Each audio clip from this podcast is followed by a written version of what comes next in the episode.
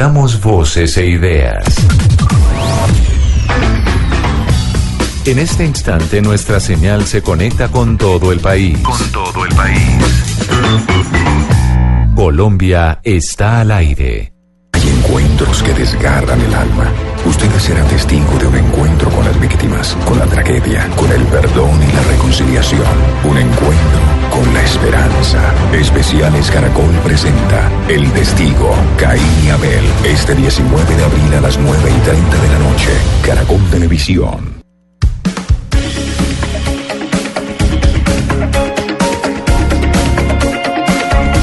12 del día, dos minutos, tres minutos ya. Les damos la bienvenida, como les decía, Medellín, Cali, Barranquilla y Bucaramanga. Hoy estamos hablando de la oposición y por eso empecemos oyendo algunas de las opiniones de ustedes que nos mandan sus mensajes, sus opiniones al 316-415-7181. Ese es nuestro teléfono, es nuestra línea de WhatsApp. Siempre que quiera comunicarse con nosotros, ahí estamos atentos a sus mensajes.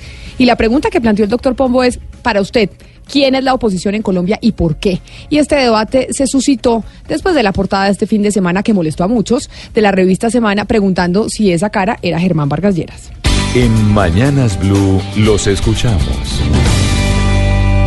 Bueno, buenos días. Para mí, el opositor natural se llama Gustavo Petro, porque fue quien sacó 8 millones de votos en contrario a los 10 millones que sacó el presidente Duque. Y por eso se lleva el título de oposición. Vargallera es un mequetrefe. Ahí está, la opinión es de un, eh, de un oyente. Vamos con otro oyente más. Muy buenos días, Blue Radio. Aquí en Colombia, todo aquel que piense diferente al señor Uribe y todo su séquito, eh, somos opositores a él, simplemente por el solo hecho de pensar diferente. Gracias. ¿Quién es la oposición en Colombia y por qué? Eso es lo que están opinando nuestros oyentes en nuestra línea abierta en el 316-415-7181. ¿Qué tal? Mi nombre es Eugenio Barrera, desde Bello, Antioquia.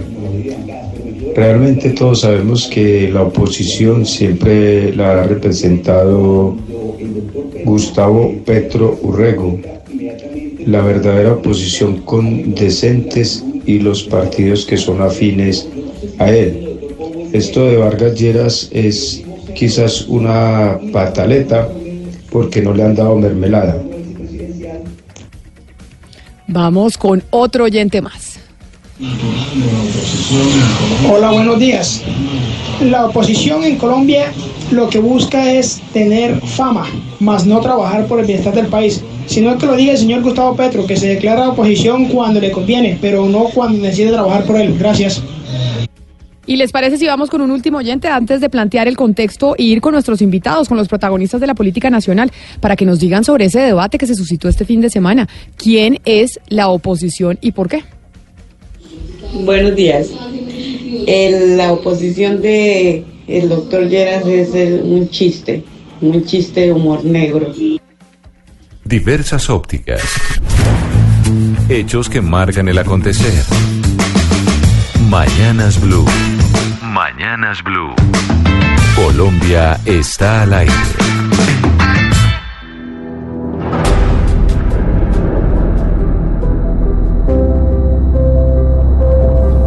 Y precisamente, como lo hemos hablado, la revista Semana en su última edición, pues nos abrió y nos planteó ese interrogante ante la posibilidad de una oposición diferente a la que ya estábamos acostumbrados nosotros aquí en Colombia, con la portada de Germán Vargas Lleras. Camila, para muchos el líder de la oposición al gobierno de Iván Duque se llama Gustavo Petro, como lo hemos escuchado en estos últimos minutos, pero para otros, al parecer, hay una nueva ficha en el tablero. Su nombre, Germán Vargas Lleras. Pero mire, Camila, ante esa premisa que ha venido tomando fuerza con el rechazo a las objeciones de la JEP, nos preguntamos, ¿existe un líder en la oposición? ¿Qué partido actúa como de verdad frente de oposición al gobierno? ¿Cómo se define la actuación de la oposición en Colombia? Y más aún, o es Petro o es Vargas Pero precisamente antes de adentrarnos en la política para poder solucionar esas preguntas que usted eh, plantea, Diana, quisimos irnos a las universidades, saber qué es lo que opinan algunos de los catedráticos del país sobre este nuevo mapa que se dibuja en la cotidianidad colombiana cuando hablamos de oposición. Camila, para Carolina Jiménez, directora del Departamento de Ciencia Política de la Universidad Nacional, Vargas Lleras no es el jefe de la oposición en contra del presidente Iván Duque. La oposición política y en la ciencia política se debe entender más a la luz de cuál plantea un proyecto político distinto, alternativo al que está en ese momento en la conducción del gobierno, que tendría como la conducción del poder político en el país, que en nuestro caso sería Iván Duque. En ese sentido me parecería impreciso señalar que Vargas Lleras es el jefe de la oposición. Yo creo que uno tendría que analizar la posición de Vargas Lleras en una perspectiva distinta frente a una serie de negociaciones políticas de la conducción misma del Estado y no porque esté planteando un proyecto político alternativo al que lidera el presidente Iván Duque. Tomás Molina es politólogo y doctor en filosofía, es profesor de cátedra de la Universidad del Rosario y para él esto es lo que se concibe como oposición política. Bueno, la oposición puede entenderse de dos maneras. La primera es la puramente política, es decir, el juego político que hay en, el país.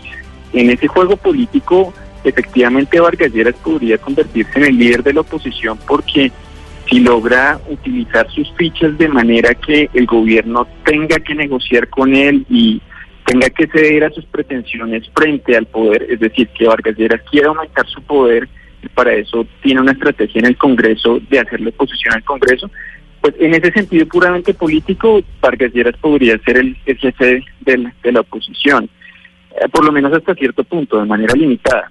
Pero la oposición no se puede entender únicamente en ese sentido puramente político del juego por el poder, sino que también hay que entenderla en un sentido ideológico. Vargas Lleras no propone una visión de país sustancialmente diferente a la de Duque. Hay diferencias, evidentemente, pero en, esencia no son muy distintas. Eh, ambas son visiones de, derecha, digamos, relativamente moderada, ninguno de los dos es un extremista, eh, pero las diferencias son, son muy mínimas. Pero precisamente bajo esa misma línea, el profesor Molina pues nos sigue explicando lo que significa el multipartidismo político, que es lo que estamos viviendo hoy en Colombia. Bueno, el, el, el multipartidismo colombiano es una consecuencia de la constitución del 91. Esa constitución pone unas nuevas reglas de juego que precisamente quieren acabar con el monopolio bipartidista del, liberalismo y el conservatismo, que tuvo como consecuencia negativa pues que no había más opciones políticas en el país y quien quisiera participar entonces en la política colombiana tenía que o adaptarse a esos partidos o, luchar por fuera de ellos, lo cual era eh, muy difícil. Entonces, en ese sentido, nosotros vivimos todavía la sombra de la Constitución del 91, aunque eh, en los últimos años ha intentado ponerse, digamos, un límite o, o, se han intentado poner reglas para que los partidos pequeños vayan desapareciendo y en cambio si no se tienen tantos partidos como se tuvieron tal vez en algún momento finales de los 90 principios de los 2000 si se tengan unos una, una cantidad menor de partidos en, el juego democrático lo cual en mi opinión digamos no no es muy positivo precisamente porque entre más barreras se pongan a la, a la, entrada de las puertas de la política pues es más difícil la participación ciudadana Laura Wills es directora del Departamento de Ciencias Políticas de la Universidad de los Andes. Para ella, la oposición en Colombia está compuesta por diferentes actores. Pues yo diría que en el panorama actual eh, la oposición está compuesta por diferentes actores, no es uno único. Eh, podemos ver que hay distintos partidos que se han coaligado para tener una voz más fuerte en el Congreso y, manifestar su desacuerdo con proyectos de ley de la coalición gobernista. Entonces yo no diría que es eh, una persona o un, quien tenga la voz más fuerte, sino que es un, un conjunto de partidos que hoy en día con el nuevo estatuto de la oposición tienen también como mucho más poder para manifestar sus desacuerdos y para eh, pues poner puntos de negociación con, con los partidos que no están en la oposición. Y es que precisamente el juego político sigue su curso en medio pues, de las críticas y a puertas de una nueva elección.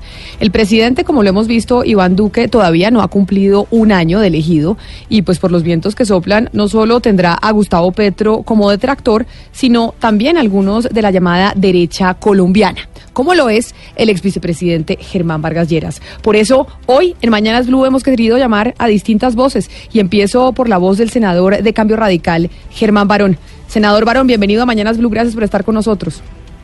Gracias a usted, Camila, por la invitación. Ta- tratando de entender la oposición en Colombia, lo que está pasando hoy con la oposición y sorprendió este fin de semana esa portada de la revista Semana en donde aparece pues el líder de su partido, el ex vicepresidente Germán Vargas Lleras, como el interrogante si será la nueva cabeza de la oposición. ¿Ustedes de verdad eh, se sienten así en el en, en- en cambio radical o por lo menos en el sector que sigue a Germán Vargas?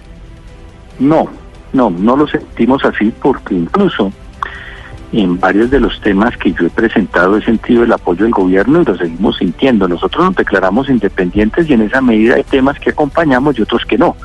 No acompañamos la ley de financiamiento por la forma en que se tramitó, por el contenido. Eh, no acompañamos las objeciones por razones de orden jurídico y de orden político, pero estamos, por ejemplo, eh, coincidiendo con la ministra de Justicia en la reforma a la justicia y con la ministra del Interior en lo que tiene que ver con un proyecto de consulta previa. Es decir, creemos que hay temas en donde podemos trabajar de manera conjunta y otros en los que no. Esa es una posición independiente, más no de oposición, porque yo entiendo que al país le va mal si nosotros eh, empezamos a rajatabla a negar todo y a tratar de hacer una oposición eh, extrema que impida que el gobierno funcione. Hay que eh, apoyar las cosas que creamos que le sirven a la ciudadanía y las que no, pues las negaremos.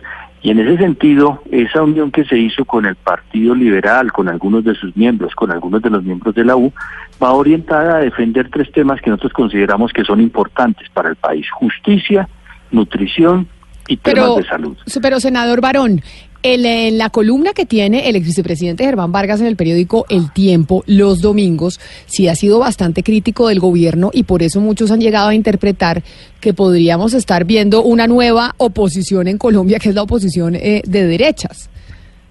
Claro, nosotros hemos sido críticos en muchos temas. Yo lo he sido en el tema de financiamiento, por ejemplo.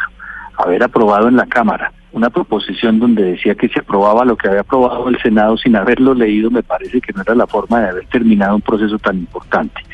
Pero eso no me impone a mí la condición de opositor, ni me da ese tinte, porque yo lo que he creído es que en ese tema se equivocaron, pero que hay otros en los que están acertando y yo eh, en eso acompaño al gobierno, el tema de la justicia y el tema de las consultas previas, más otros proyectos que se han presentado en donde hemos tenido respaldo de los entes gubernamentales como los ministerios, nos dejan no en una condición de oposición, sino de independiente y así lo hemos venido manifestando. ¿Quién es la oposición en Colombia y por qué? Estamos viviendo el multipartidismo y tal vez el presidente Iván Duque está enfrentando una situación eh, política que no habían enfrentado sus antecesores. Angélica Lozano, senadora del Partido Verde. Senadora Lozano, bienvenida usted también a Mañanas Blue. ¿Qué tal? Buenos días. Y esa pregunta que le estamos haciendo a los oyentes, que le estamos haciendo también al senador Barón, se la traslado a usted. ¿Quién es la oposición en Colombia y por qué? Y esta discusión se suscitó desde el fin de semana, cuando incluso desde mm, la revista Semana se planteó ese interrogante. ¿Es Germán Vargas Lleras ahora una cabeza visible de la oposición en Colombia? Para ustedes, ¿quiénes son los opositores al gobierno de Duque? Yo creo que no se necesita ponerle nombre. Camila no es la dueña de los micrófonos del país, pues algo así es un ejemplo burdo, digamos, para referirse a lo de Vargas.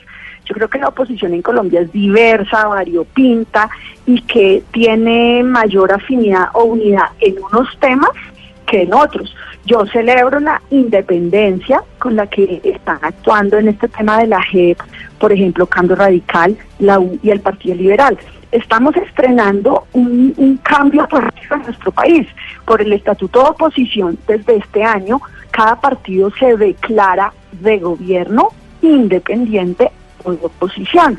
Entonces yo creo que eh, la oposición tiene mucha diversidad y, por ejemplo, que los partidos independientes frente al gobierno, porque es frente a ellos que se declaran independientes, que mantengan observaciones y posturas críticas en unos temas y lo apoyen en otros, es tan razonable como cuando la oposición, a pesar de serlo, pues apoyamos temas y proyectos buenos del gobierno, ni más fal- faltaba. Oposición Le- no es sinónimo de obstrucción. Le pregunto al senador Barón, eh, el- el- o sea, se declaran independientes del gobierno, pero digamos que aquellos temas gruesos en los que el gobierno requiere, digamos, del respaldo de, de estas bancadas, eh, Cambio Radical, por ejemplo, no lo, no lo apoya, fue el caso de la JEP. Y de, y de la ley de financiamiento, que son proyectos en los que el gobierno realmente necesita de, de- del respaldo de cambio radical. Por eso es que muchas personas están considerando que más que independientes, cambio radical, más las columnas del senador, del vicepresidente Vargas Lleras en el tiempo, realmente está matriculado, no formalmente, pero sí de hecho, como opositor. que sea la magnitud de los proyectos, sino el contenido de los mismos y la argumentación determina si uno los acompaña o no, porque la regla no es general, la regla no es todo proyecto importante hay que hundirlo. Lo acaba de decir la senadora Angélica, hay temas sobre los cuales uno considera que si el gobierno lo está haciendo bien, lo acompaña, al margen de no compartir otros temas. Cada cosa tiene un estudio y una particularidad, y es a la luz de ese estudio que se toma la decisión. Mal podría uno decir que eso que presente de aquí en adelante todo lo vamos a negar o todo lo vamos a aprobar. ¿Quién es la oposición en Colombia? La pregunta que nos estamos haciendo desde el debate que se suscitó este fin de semana. Jorge Enrique Robledo es senador del Polo Democrático y para muchos una de las cabezas más visibles de la oposición en nuestro país. Senador Robledo, bienvenido a Mañanas Blue. Camila, muy buenos días, muchas gracias por su llamada, un saludo a sus oyentes. Y usted como protagonista de la oposición en Colombia, me parece importante que también eh, nos ayude a resolver esta pregunta. Hoy que el eh, presidente Duque está enfrentando un, eh, un congreso de muchos partidos en donde a pesar de las tendencias ideológicas de esos partidos, unos de derecha, otros más de centro, otros más de izquierda, pues muchos se oponen a su gobierno. ¿Quién es la oposición en Colombia hoy? Pues yo diría que somos muchos, Camila, esa es la realidad, ¿no? Ha habido siempre como la idea de encontrarle un jefe a la oposición y realmente eso no existe. Es más, yo no he visto que nadie esté como interesado en ganarse ese, ese título. Digamos, en el caso del Congreso, para mirar la oposición allí, pues somos como seis bancadas distintas declaradas en oposición al gobierno del presidente Duque como seis distintas y cada una pues tiene su vocero, su coordinador o como se llame y dependiendo de las circunstancias opinan unos u otros y para los asuntos importantes nos hemos venido uniendo. Yo creo que eso es lo es lo principal, ¿no? Que en, en- en- muchas cosas, por ejemplo, el plan de desarrollo, estamos votando unidos en la oposición, pedimos la moción de censura a Carrasquilla también, hemos criticado severamente y le hemos pedido la renuncia al, al, al- al fiscal también pues para poner para poner casos. Entonces bueno ahí vamos ahí vamos ejerciendo con nuestros con nuestros deberes pero pues digamos que coincidiendo en mucho pero también con matices es natural en la- en- entre los seres humanos los matices son una inevitabilidad Sin duda, sin duda. A mí me gustaría preguntarle a la senadora Angélica Lozano, eh, cabalgando sobre las ideas que en nuestro informe especial acabamos de recoger de, boca de distintos profesores expertos en la materia. Y básicamente advertían que para hablar de oposición se tiene o se requiere tener un proyecto político alternativo, una visión de país diferente a eh, la que está ejerciendo el gobierno del presidente Iván Duque. ¿Ustedes tienen esa visión de país diferente, ese esa eh, digamos eh, proyecto político alternativo distinto al del presidente Iván Duque? Claro que sí, no, no escuché a los profesores, no estaba en la línea, pero el Partido Verde ha eh, formulado unas propuestas para liderar el país. Fueron derrotadas en la pasada campaña presidencial que fueron formuladas en Farri y Claudia López. Y aquí desde el Congreso, cada día con nuestro actuar, nuestras propuestas, iniciativas y alto contraste. Por ejemplo, en el plan de desarrollo, en la ley de financiamiento, se plantean eh, contrastes de fondo sobre el modelo de desarrollo, sobre aspectos de justicia o en general sobre temas del país, donde hay una alternativa a la del gobierno actual. Y lo mismo me atrevo a mencionar que tienen los otros partidos en oposición que son de izquierda y también han formulado una proyección y proyectos concretos contrastantes con los del gobierno. Senador Robledo, yo le quisiera preguntar eh, hasta qué punto eh, van las coaliciones, es decir, para hacer una oposición fuerte, pues se necesita hacer coaliciones, pero ¿cómo hacer coaliciones sin perder las ideas de partido? No, yo creo que ese es un, llamémoslo un no problema, un no problema, porque, bueno, se coincide cuando se coincide, si en un momento dado no se coincide, pues no, eso no, no, no le quita ni el carácter de oposición. Digamos, la, la ley de la oposición en Colombia señala con precisión que cada partido, el que quiera hacerlo, se declara formalmente en oposición. Eso ya es una, una decisión, pues, digamos, eh, de fondo y que tiene implicaciones Por ejemplo, los miembros de un partido declarado en oposición no pueden poner ministros, para poner un caso. O sea, los que estamos en el caso del Polo está declarado en oposición, bueno, no queremos hacerlo, pero tampoco podríamos eh, aceptarle un ministerio al, al, presidente Duque, porque pues una cosa que es obvia, si estamos declarados en oposición, el colmo sería que nos le, vendiéramos nuestro pensamiento a cambio de una de una canonjía o a cambio de mermelada. Entonces, digamos dentro de este dentro de este espectro pues ahí pues eh, ahí estamos todos los declarados en oposición. Ahora yo inclusive no coincidiría mucho con los profesores cuando ellos dicen que los cambios tienen las diferencias tienen que ser de un determinada de una determinada profundidad. Eso es un, un asunto que tiene que ver mucho con la actitud como cómo se plantean las cosas. Pero el punto es que se actúa en, en, en coalición de, de, bancadas de oposición, nosotros lo venimos haciendo, eso es lo deseable y trabajamos en ese sentido, pero eso no quita que en un momento dado pueda haber, digamos, una decisión distinta, porque pues, no, no, finalmente pues no somos idénticos, y no somos idénticos que cada uno es un sector político distinto, nos unen nuestras grandes diferencias mismo al presidente Duque. En claro. el caso nuestro del pueblo también le hicimos oposición a Santos y oposición a Uribe porque tenemos un proyecto, digamos, diferente al de ellos. Senador Germán Barón, precisamente muchos ciudadanos sienten esta oposición o por lo menos estas críticas que vienen desde el vicepresidente Germán Vargas Lleras de Cambio Radical al gobierno del presidente Duque como una falta de mermelada, como se le ha conocido coloquialmente, falta de representatividad en el Ejecutivo y que aquí no hay realmente diferencias ideológicas de fondo, sino simplemente unos desacuerdos porque no se les ha dado unos puestos. A eso desde Cambio Radical, ¿qué responden?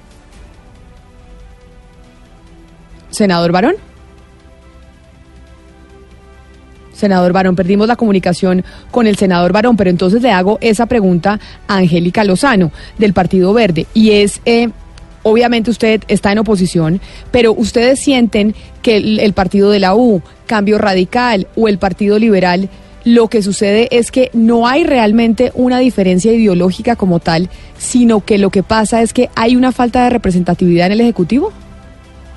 El tiempo lo dirá, Camila, porque estos tres partidos, desde que arrancó el gobierno, han apoyado en casi todo al gobierno y sobre todo en cosas terribles, en la ley de financiamiento, en el plan de desarrollo, en el primer debate, que trae aspectos que nosotros desde la oposición consideramos son retroceso o son negativos. Algunos, por supuesto, no, no generalizo. Y en esos momentos estos partidos apoyaron irrestrictamente.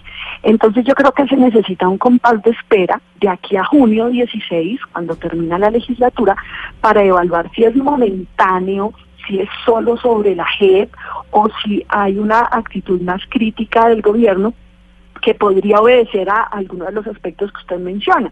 Lo que han dicho los colegas estos meses es que la mermelada se la mantenían, es decir, cargos que traían desde el gobierno Santos y Vargas eh, los mantenían, sí, que, que no había habido cambios de pronto en, en las cuotas en muchos de estos congresistas de, de los partidos liberal y cambio.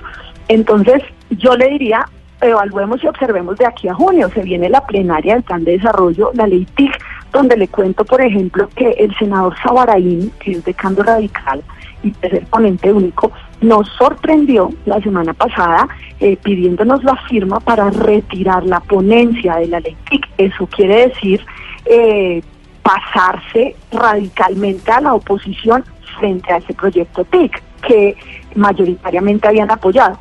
Entonces, un pequeño compás de espera y tenemos la respuesta. Yo celebro que siempre las actitudes sean con argumentos y cuando hay que apoyar al gobierno, desde la orilla que estemos, incluyendo la oposición, pues bienvenidos, si son temas positivos y bien planteados para el país.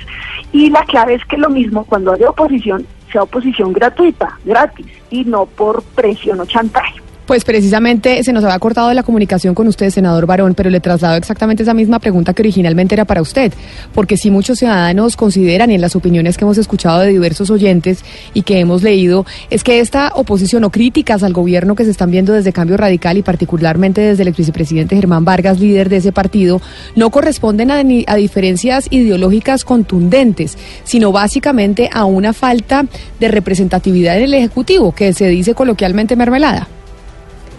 No, no es cierto. Fíjese que a él fue el primero que le ofrecieron una embajada en Londres y sentarse en el gobierno y él lo rehusó porque quería mantener independencia y tratar de impulsar unos proyectos de actos legislativos y de leyes que presentamos y sobre los cuales incluso llegamos a acuerdos con el gobierno. Y de allá para acá, incluso en temas tan importantes como el acto legislativo de reforma a la justicia, se terminó hundiendo no por cuenta nuestra, sino por cuenta de otros partidos que tomaron esa decisión. El Partido Liberal en la Cámara, en mi opinión, con su presidente dejó que por el paso del tiempo se fuera marchitando y se hundiera esa iniciativa. En otros temas, como el de las consultas previas que le mencionaba ahora, seguimos trabajando con la ministra del Interior. Y eso al margen de cualquier participación. Ahora, si hay temas sobre los cuales nos pronunciamos en contra, es porque consideramos que están siendo manejados de manera indebida. Le decía yo a usted cómo en el caso de la ley de financiamiento, la forma en que lo aprobaron en la Cámara no me parece más adecuada aprobar un texto en donde ya había una gran cantidad de artículos aprobados, sin haberlos derogado, sin reabrir el debate y aprobar otros sobre los mismos temas, en este momento, si somos estrictos, vamos a ver que existen dos artículos con reacciones diferentes frente a los mismos temas y eso motivó la demanda que presentó en su momento eh, Germán Vargas. Y creo que en esos casos pues seguiremos haciendo un control que es también lo que nos corresponde. Ya que usted menciona el Partido Liberal, estamos en comunicación con Luis Fernando Velasco, precisamente senador de esa colectividad. Senador Velasco, bienvenido usted también a esta discusión en Mañanas Blue. Camila, un saludo muy especial a ustedes, sus oyentes, y a Germán, parece que hoy también la voz de Angélica por ahí.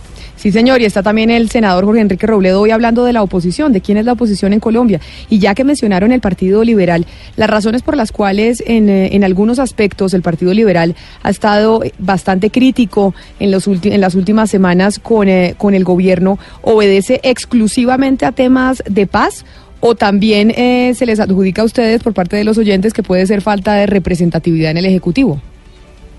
No, de hecho, iniciando el gobierno, se habló de algún elemento de representatividad y en un acto que yo considero coherente con muchas cosas, las bancadas del Congreso dijeron no, el partido tiene que mantenerse independiente y así como lo expresó el doctor Barón, probablemente coincidiremos en algunos temas con el gobierno, pero hay temas en que sería, imagínense el Partido Liberal, que fue uno de los partidos que defendieron los acuerdos de paz, que votamos afirmativamente la justicia especial para la paz, que votamos los acuerdos, sería terrible ver al partido simplemente por un tema de coalición o de participación eh, votando objeciones para la gente. Entonces la posición ha sido muy muy clara y muy muy muy coherente. Hay temas que nos gustan, temas que no nos gustan. Varios de nosotros no votamos ley de financiamiento, habían temas que evidentemente no nos gustaban. Tenemos unas preocupaciones muy grandes en el plan de desarrollo.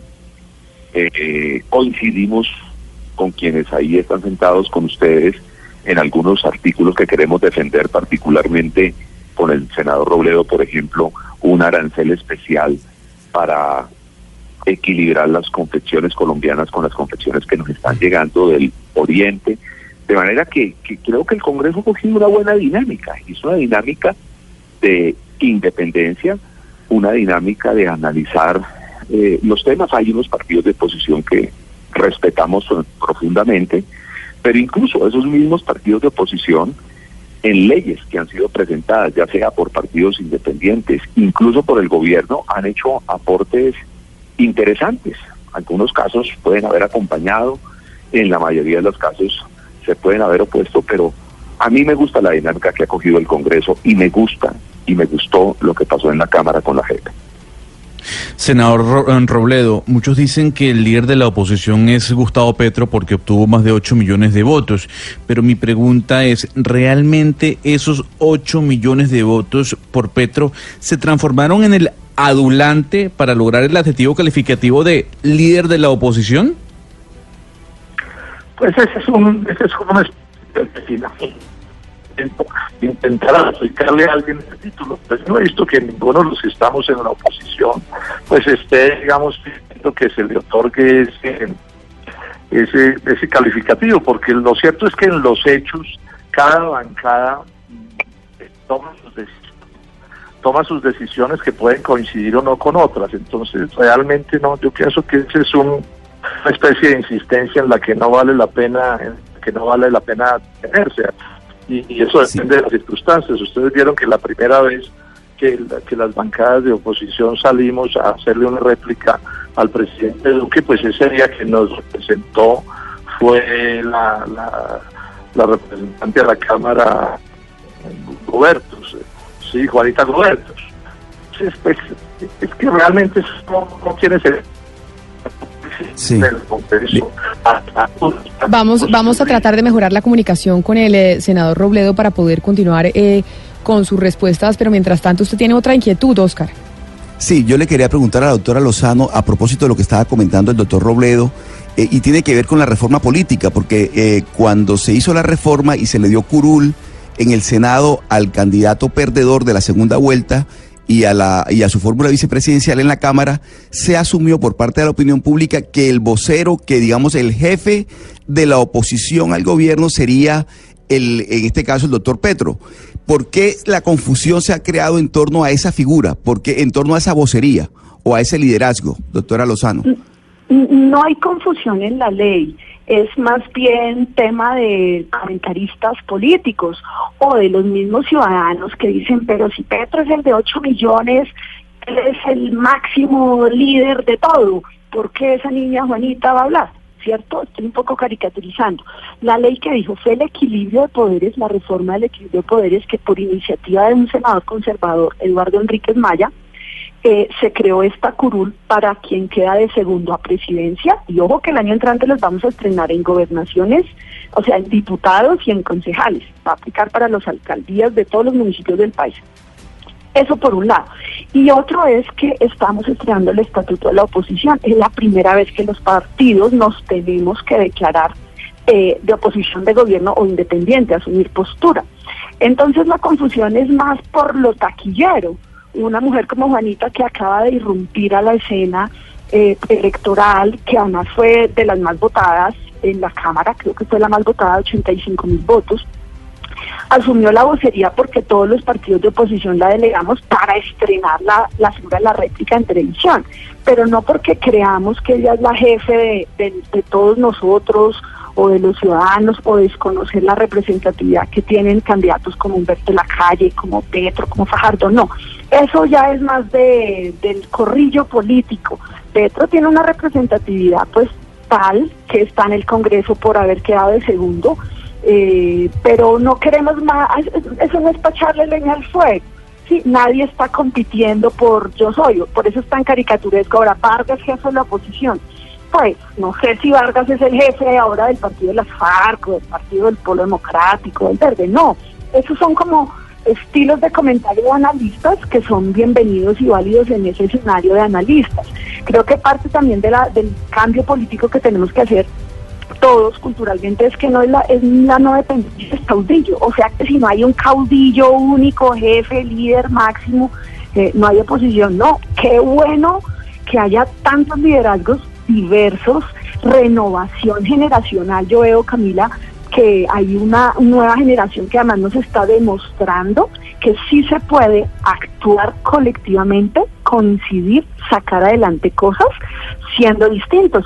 Mire lo que pasó ayer en la Cámara, todo este equipo de muchos partidos, José Daniel López de Cambio Radical, David Rachero de Colombia Humana, Carlos Ardila Liberal, Juanita Gobertus del Verde y JJ Cárdenas, el, el veterano, porque él, él podía ser el papá de todos ellos, soy Sí. amiga de su hija, eh, mostraron que desde las diferentes orillas políticas, por el bien común, en este caso el acuerdo de paz, pudieron actuar. Entonces yo creo que también es una cosa de cambio generacional, que es menos dada a arrodillársele a un jefe o que se autodenomine jefe o a quien diosemos a alguien como jefe. Sí. Doctor Barón, eh, mucha gente en la calle opina que la zona en la que ustedes se mueven es una zona de confort en la que pueden eh, declararse independientes mientras apretan al gobierno a ver qué les da. ¿La posición de ustedes va a llegar hasta el momento en que les den algún cargo en el gobierno nacional o ustedes la van a mantener hasta el final? Porque es que esto apenas comienza con Iván Duque. Eh, ¿La van a mantener hasta el final del gobierno de Iván Duque? Yo aspiro a que se mantenga hasta el final. Y se lo digo por una razón, porque es que eh, usted ve cómo incluso dentro del mismo Partido Centro Democrático hay voces que van en contravía de lo que plantea el gobierno. La expresión ayer de uno de los representantes pidiendo la renuncia de la ministra de Justicia, que me parece que no tiene lugar, eh, pues es, es- es muestra de que en todos los casos es imposible pretender una regla general que obligue a que todo se apoye o que todo se niegue. Es dependiendo de cada caso y ese contexto hay que mantenerlo porque bajo el esquema y la estructura que se está funcionando ahora de declararse independiente, eso sí puede resultar siendo cómodo en la medida en que permite acompañar lo que se quiere y negar lo que no se comparte. Eso no le sucede a los partidos de gobierno, o por lo menos se ven en dificultades para hacerlo. Y lo mismo sucede cuando uno se pone a revisar, eh, incluso los mismos partidos, dentro de Cambio Radical hay divisiones, dentro del partido de gobierno hay divisiones, en la oposición hay divisiones, porque de eso se trata ta- además, es una polémica sobre los temas que se van exponiendo. Y yo aspiraría a que continuáramos en esa condición hasta el final. Y pues en esta conversación con los oyentes, hablando de la oposición, hay un nombre que sale a relucir constantemente y es el nombre de Gustavo Petro, quien fue candidato presidencial, recibió 8 millones de votos y hoy pues tiene un puesto en el eh, Congreso de la República. Nos acompaña Gustavo Bolívar, senador de esa colectividad de los decentes quien acompañó a Gustavo Petro en todo este periplo electoral. Senador Bolívar, bienvenido a Mañanas Blue. Buenos días, buenas tardes, Camila. Eh, veo que por ahí están Germán y Angélica. Buenas tardes a todos. Y Luis Fernando Velasco y Jorge Enrique Luis Robledo. No lo Básicamente. había- y doctor Robledo no los había escuchado. Exactamente, hay quórum, se logró el quórum aquí en Mañanas Blue. Pero, eh, senador Bolívar, como hablamos de la oposición y siempre sale el nombre de Gustavo Petro, ¿ustedes de los decentes consideran que ustedes son la verdadera oposición al gobierno del presidente Duque hoy en Colombia? So- somos una parte importante de la oposición, pero obviamente lo que lo que dice el estatuto de la oposición es que hay unos partidos que se declararon en oposición y tienen derecho a hacerla, a ejercerla, pero Gustavo Petro no tiene partido. Entonces eh, tenemos ese- estamos en ese limbo jurídico en que no sabemos si se puede hacer oposición legal, es decir, con recursos del Estado, utilizando la, la publicidad del Estado y bueno, todos los los eh, mecanismos que hemos venido utilizando cuando se presenta el, pre- el presidente por televisión, etcétera. Eh, o si estamos por fuera de eso. Eh, eso es una cosa que nos tiene que resolver el Consejo Nacional Electoral, porque al no otorgarle la personalidad jurídica a la Colombia Humana, pues el mayor opositor, digámoslo cuantitativamente, para no ofender, pues no tiene derecho a ejercer ese, eh, la oposición, que es algo grave en un país que se dice democrático. Venga, senador Velasco, eh, según los entendidos, para considerarse técnicamente como partido de oposición, pues se requiere tener un proyecto político alternativo al de gobierno, una visión de país alternativa, distinta al del gobierno actual. Y, por lo tanto, como lo dicen eh, Robledo y la senadora Angélica Lozano, pues eso implica una cantidad de cosas, como por ejemplo no aceptar cargos en el actual gobierno. Ustedes se han declarado independientes. ¿Ustedes tienen una visión política distinta y tan distinta como para no aceptar cargos políticos del gobierno de Iván Duque? Yo creo que las políticas públicas que construye el gobierno son bastante distintas a las que el Partido Liberal ha defendido en su historia. ¿Por qué? Porque yo a- aquí es un poquito complejo creer que la representación es el nombramiento de unas personas, incluso algunos eh, eh, eh, funcionarios del gobierno así lo, lo piensan. No, cuando un partido en ciencia política o cuando un gobierno va a hacer una coalición de gobierno, expone sus políticas públicas, sus principales políticas públicas. Y en torno a las políticas hace unos acuerdos. Si hace unos acuerdos en torno a esas políticas públicas, ofrece representación a los partidos que hagan los acuerdos en torno a esas políticas públicas. Pero es evidente que, por ejemplo, en un tema central para la vida nacional, que es el tema de la paz, la política pública que defiende el gobierno es muy distinta a la que ha defendido el Partido Liberal tradicionalmente y especialmente en los últimos años. Entonces, mal haría el Partido Liberal en estar buscando representación cuando tiene unas diferencias grandes en las políticas públicas que está agenciando el gobierno. Y voy a dar un solo ejemplo. Fíjense que fue precisamente el Partido Liberal, que no el único, que inició en el momento en que el gobierno nacional dice iba a la canasta familiar, saltamos y todo el mundo salta. Y entonces se genera una fuerza política tal, con partidos de oposición, con partidos independientes, que el gobierno tiene que retirar esa iniciativa. Si usted hace un análisis de las iniciativas del gobierno y de la respuesta del Congreso, va a llevarse una sorpresa interesante y es que la mayoría de las iniciativas han sido o modificadas o en algunos casos han sido eh, indudablemente variadas o derrotadas por una posición política de, de, de, los partidos. Yo particularmente creo que hay unas distancias grandes entre la visión política del Centro Democrático y la visión política del Partido Liberal, respetando obviamente la visión política del Centro Democrático, y eso eh, me lleva a mí a pensar que el Partido Liberal sí debe mantener una posición como la que ha venido manteniendo. Pues precisamente eso es lo que queríamos entender. ¿Qué y quién es la oposición hoy en Colombia, en medio de un panorama multipartidista en donde hay oposición o críticas y diferentes ideas a las que plantea el gobierno nacional desde islas ideológicas muy diversas, izquierda, derecho y centro, diferentes partidos oponiéndose en muchos puntos al gobierno del presidente Duque. A todos los senadores que logramos hacer el quórum hoy aquí en Mañanas Blue, a Germán Barón, senador de Cambio Radical, a la senadora del Partido Verde Angélica Lozano, a Jorge Enrique Robledo del Polo Democrático, a Luis Fernando Velasco del Partido Liberal y a Gustavo Bolívar, eh, senador de los decentes, a todos. Muchas gracias por haber estado con nosotros hoy en Mañanas Blue, explicándole a los oyentes de qué se trata la oposición hoy en Colombia. Diversas ópticas. Hechos que marcan el acontecer. Mañanas Blue. Mañanas Blue. Colombia está al aire.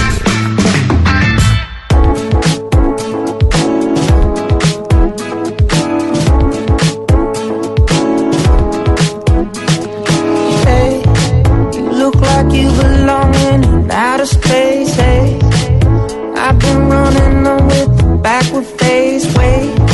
Y en medio de la discusión sobre la oposición en Colombia, viviendo una oposición muy particular que estamos experimentando o que está experimentando el presidente Iván Duque, oposición de izquierda, de derecha, de centro, porque antes, eh, o por lo menos en Colombia veníamos acostumbrados de, al Frente Nacional y después del 91 incluso Rodrigo Pombo teníamos todavía esos rezagos del Frente Nacional en donde eran de verdad la oposición pues posiciones ideológicas contrarias.